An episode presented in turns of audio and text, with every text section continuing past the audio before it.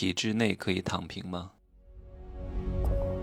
没有事实，没有真相，只有认知，而认知才是无限接近真相背后的真相的唯一路径。哈喽，大家好，我是真奇学长哈。这三天都在杭州开会和学习，学的是医院的经营管理。各个部门、各个科室的这些工作人员要学的东西，我都要旁听，都要了解。什么面部的综合美学设计，鼻什么鼻子和眼睛的设计，什么面部的整体的轮廓固定，以及胸部的美学设计、私密部位的美学设计，以及皮肤光电类的这些仪器，它的各种各样的原理和操作方法。虽然咱们不需要操作，也不需要面对面的一对一的去跟别人咨询，咱们也不是咨询师，也不是美容师，但是作为一个老板，作为一个投资人，你很多东西都是要懂的。你可以不操作，但是你都要了解，对吧？你也算是一个半专业人士，对方是骗不了你的。所以当好一个好老板，你并不需要特别专业，你至少不需要表现出来这么专业，你更不需要去帮那些专业的人去干他们原本的工作。你可以懂，但是我希望你可以稍微的装傻一点。你都那么聪明，啥都懂，什么都能做，别人干的不好，说你别干了，我来帮你干吧。那你还需要请员工来做什么？你还需要请合伙人来做什么？你得给别人一点存在感吧。而且每一次别人干的不好，你都去帮他干的时候，久而久之就会让对方形成一个习惯。哎呀，反正我干的好与不好。老板都会来帮我解决的，那我无所谓了呀，我就随便糊弄糊弄，反正有老板来帮我托底。时间一长，这个员工就没有什么积极性了，在这里没有什么存在感了，然后他还觉得始终被你压着，对吧？觉得你好像也不怎么需要他，一直都在监视他，他也干不久，他也就跑掉了。最后呢，整个公司就剩你一个光杆司令了。有时候你需要给员工一些容错率。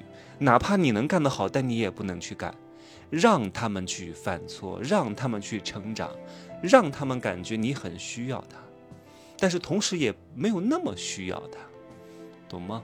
这个其中的尺度的拿捏是很关键的。我在这上课真的是累得不行，一方面要学习，一方面中午还要抽空去健身房健个身。今天我芜湖的几个合伙人来了啊，我还得。晚上下课之后，带他们去看一看杭州一些做的比较不错的小餐饮项目啊，给他拆解一下，他为什么要这样设置，他为什么要这样玩儿，为什么这一条街上开的都是同一个品牌的不同的子品牌，为什么开在一个地方，但是却没有连着门面，他要隔几个门面开一个，隔几个门面开一个，嗯，他为什么不装修？他为什么是这样弄的他他到底的盈利的点在哪里？为什么生意还不错？拆解一下，看看能不能复制到三四线城市。哎呀，所以刚刚才回到寝室，哎，也不叫寝室，全季酒店。我在朋友圈发了一个，我没钱了，住全季酒店。很多人说：“天哪，你看，我就说你没钱吧，天天装什么大尾巴狼，装什么逼，对吧？那些五星级酒店都是蹭来的吧？都是去。”就都是去全国可飞落地的吧，都是别人付的钱吧？你看你就有有点 钱住全季，我就在这睡一个觉啊，健身去外面买一个周卡，别的健身房，所以也不怎么在酒店待着。为什么要花那么多钱住五星级酒店呢？除非我经常在酒店待着，纯属度假，一天当中有一半时间或者一大半时间在酒店待着，需要行政酒廊，那就可以多花点钱啊。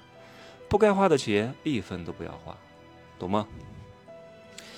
然后还有一个学员跟我说，他说：“哎呀，你这么忙做什么？不也就这样吗？我考到体制内多好，我就可以彻底的摆烂躺平，谁都开除不了我。”我说：“你想的也太简单了。”我说：“你是在围城外听了太多的谗言了吧？啊，什么只要进入了体制内，进入了事业单位。”考上了公务员，就没有任何人可以开除你。你可以顶撞你的领导，你可以不甩他，你可以给他摆臭脸，你可以一问三不知，你可以彻底的摆烂躺平，谁都不能把你开除。你跟他拍桌子、掀凳子都没问题。不能开除你，不代表不能搞你。想要搞你有一百种方法。公务员不是不能被开除，只不过开除的这个手续和流程是非常麻烦和繁琐的，所以很多人不愿意去走这个流程，懂吗？不是不能被开除，是不能够随便开除。但是想搞你很简单啊，你跟我顶撞，对吧？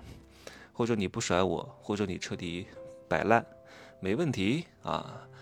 把你从城市调到乡里，从乡里调到村里，调到那种老少边穷、苦寒之地，让你们夫妻两地分居，让你们长时间看不到孩子，让你们等等之类，工作非常非常辛苦。